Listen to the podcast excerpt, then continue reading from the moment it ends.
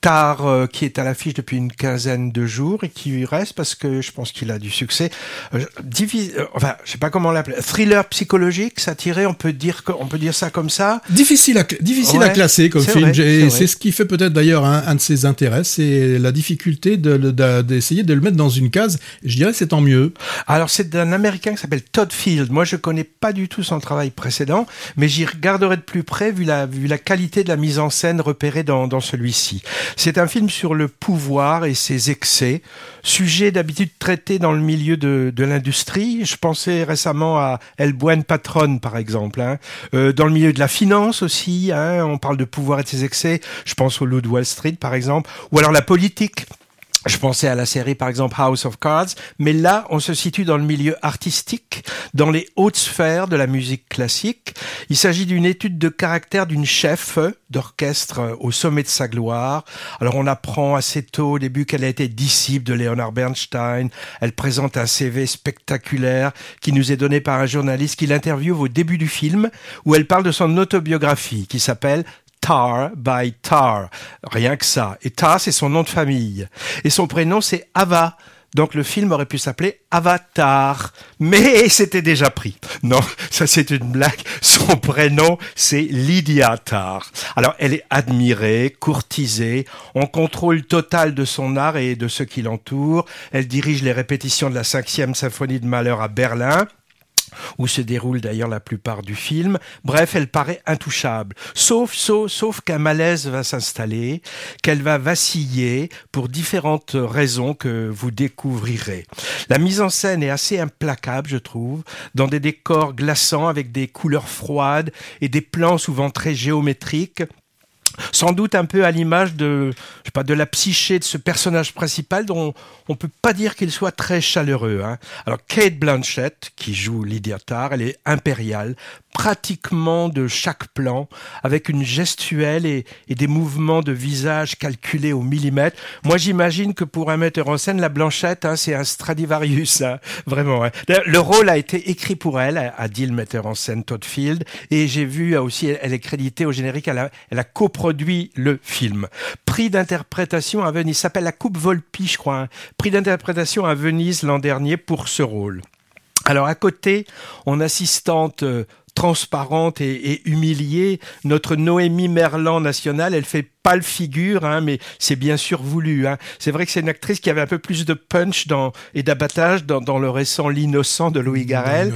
elle, est d'ailleurs nominée comme, comme jeune espoir au, au, au, César. Donc film sur la célébrité donc et sur la parole aussi. Il y a quand même pas mal de dialogues, voire de monologues assez assez cassants de, de, du personnage principal. Et c'est un film qui égratigne aussi au passage le côté néfaste des réseaux sociaux qui peuvent défaire des réputations avec quelques montages vidéo à charge. Moi, j'y pensais après, on pourrait aussi taxer le film d'être un petit peu réac.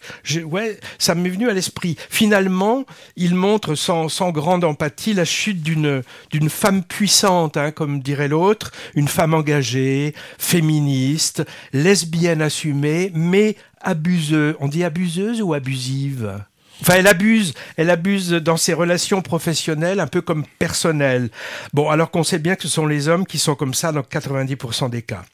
Il y a aussi quelques tirades qu'on pourrait qualifier euh, de, d'ironique anti-woke. Je pense à la scène cruelle où, où elle remet sévèrement en place un élève qui dit ne pas aimer Bach car c'est un mâle blanc dominant. Bon, voilà. Bon, on avait affaire à une chef d'orchestre plus humaine dans le récent Divertimiento, encore à l'affiche, qui était un genre de feel-good movie, alors que Tar, c'est plutôt feel-bad movie. Hein. Moi, j'y ai vu, du point de vue de la mise en scène et du sujet aussi, du Stanley Kubrick là-dedans. Dans la forme, une mise en scène quand même impressionnante et dans le fond le filmage d'une obsession finalement hein, et comme Kubrick euh, l'a souvent fait. Et toi Patrick tu as vu as vu quoi? Alors moi j'ai vu euh, d'abord un, grand film une grande une grande artiste, hein, vraiment euh, là, comme tu le dis, elle est de toutes de toutes les scènes et euh, on ne s'en plaint, on ne plaint pas. Il y a un gros travail qui est fait sur, et tu, l'as dit, euh, sur tout ce qui est cadrage. Hein, les, les, les, cadrages sont vraiment très très recherchés. Il y a aussi un immense travail sur la bande son puisque euh, Tar euh, euh, et devient obsédé par ces petits bruits euh, des petits bruits d'alarme. Vous savez, des, des, fois dans une maison, on entend une petite alarme et on n'arrive pas à savoir d'où ça vient, ou, ou, un bruit qui va venir d'un réfrigérateur qui se met qui se met en marche. Ça, cette partie-là, donc cette partie un peu un peu thriller, et, je l'ai trouvée assez euh, assez intéressante parce que justement elle nous elle permet euh, d'amener autre chose que de, de, de suivre euh, donc cette femme qui est en train de diriger de la voir tous les jours. Et puis bon il y a ce background avec cette affaire qui va ressortir. Donc ça c'est j'ai trouvé ça j'ai trouvé ça intelligent et intéressant. Le film est long il fait 2h30 mais Moi, je, je les ai pas vus j'ai pas vu non plus ces 2h30 alors il y a des petites choses qui m'ont qui m'ont amusé. Euh, tu l'as dit, hein, le, film se passe essentiellement à, à Berlin. Euh, et ce que j'ai noté, c'est bien évidemment que euh, elle, elle parle anglais ou elle parle allemand, mais il y a beaucoup de scènes qui au début sont en allemand et elles ne sont pas sous-titrées.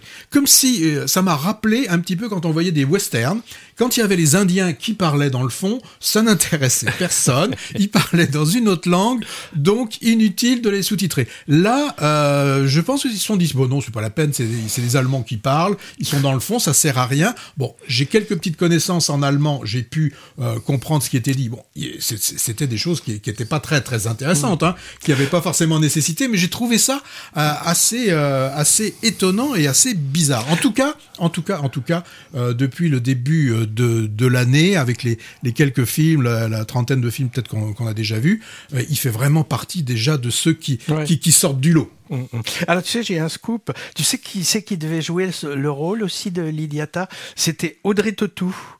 Elle devait jouer le personnage. Sur l'affiche, on aurait vu Tautou Tard tôt ou tard. Non, bon, d'accord. On est mûr, on est mûr pour un remake des grosses têtes sur euh, RG33. Non, alors là, euh, je serais, je serais pas avec oh, toi. Bah, je l'avais préparé ça. Bah ça, je m'en doute parce que là, j'ai mis quand même un certain temps à comprendre. Alors, faut comprendre le, le Hervé Brie. C'est pas toujours euh, évi et évident.